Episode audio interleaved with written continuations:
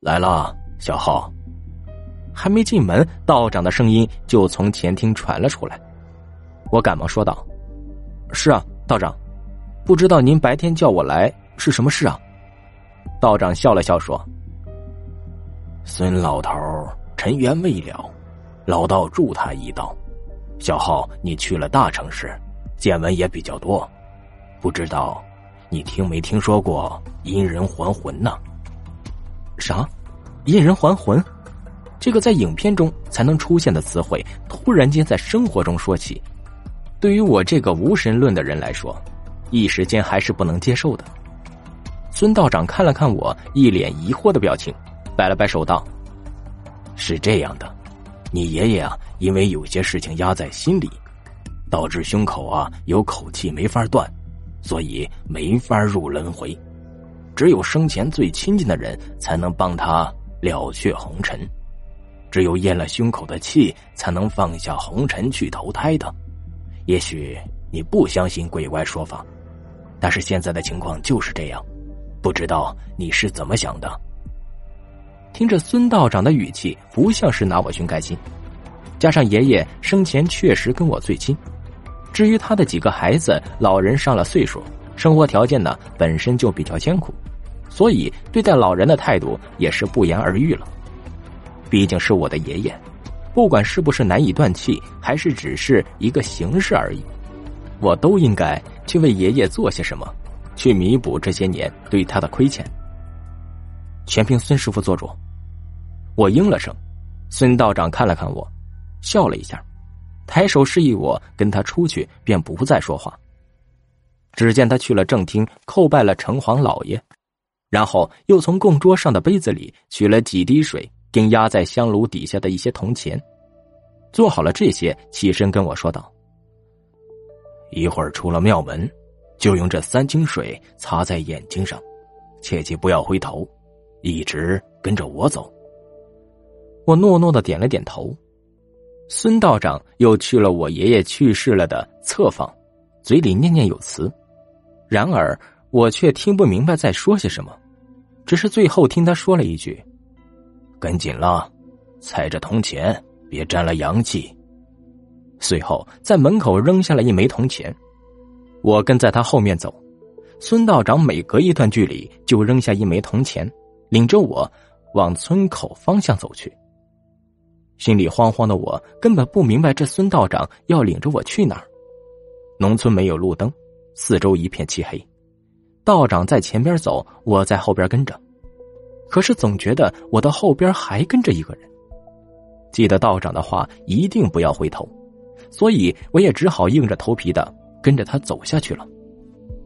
终于，来到了老槐树下，这棵看似成了精的老槐树，在此时此刻看起来变得更加诡异。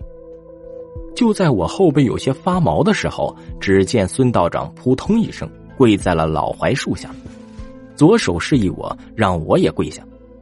我也跟着跪了下去，道长嘴里念念有词，一直说个不停。我有些木然的抬起了头。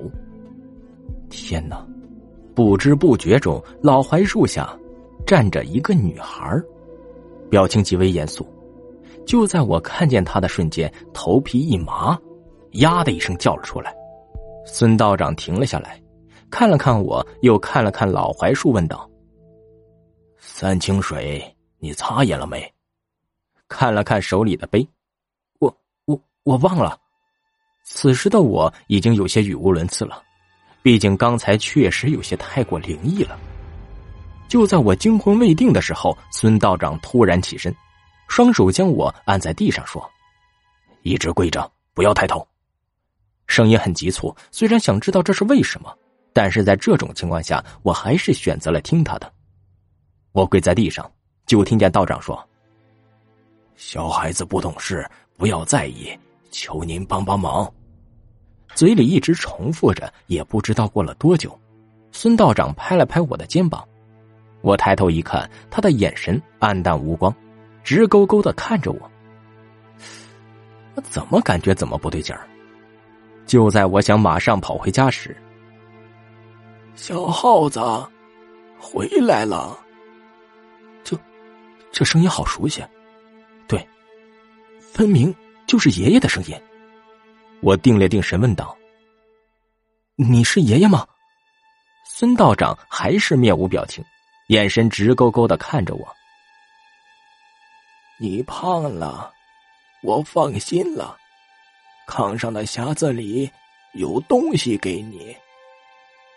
就在我还想继续问下去是不是我爷爷有什么东西在匣子里的时候，孙道长突然间倒在了地上。小浩，快扶我回去！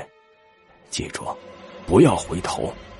庙门口的那枚铜钱一定要捡起来，放在城隍老爷供桌上。我看孙道长脸色煞白，不像是开玩笑，我也没有犹豫，马上扶起他就往回走。隔一天，我在爷爷炕头的匣子里找到了房产证，因为爷爷不识字，所以啊，找人代写说。房子是留给我的，看了遗言中自己跟孙道长的有些像，所以在回北京的前一天，我又去拜访了孙道长，想从他那里知道是不是他故意安排的，是不是爷爷让他告诉我这些的。不管我问什么，道长始终都是笑笑不说话。在临告别的时候，他突然间来了一句：“以后再回来呀，从村西头进，离关头远点你爷爷啊，已经投胎去了。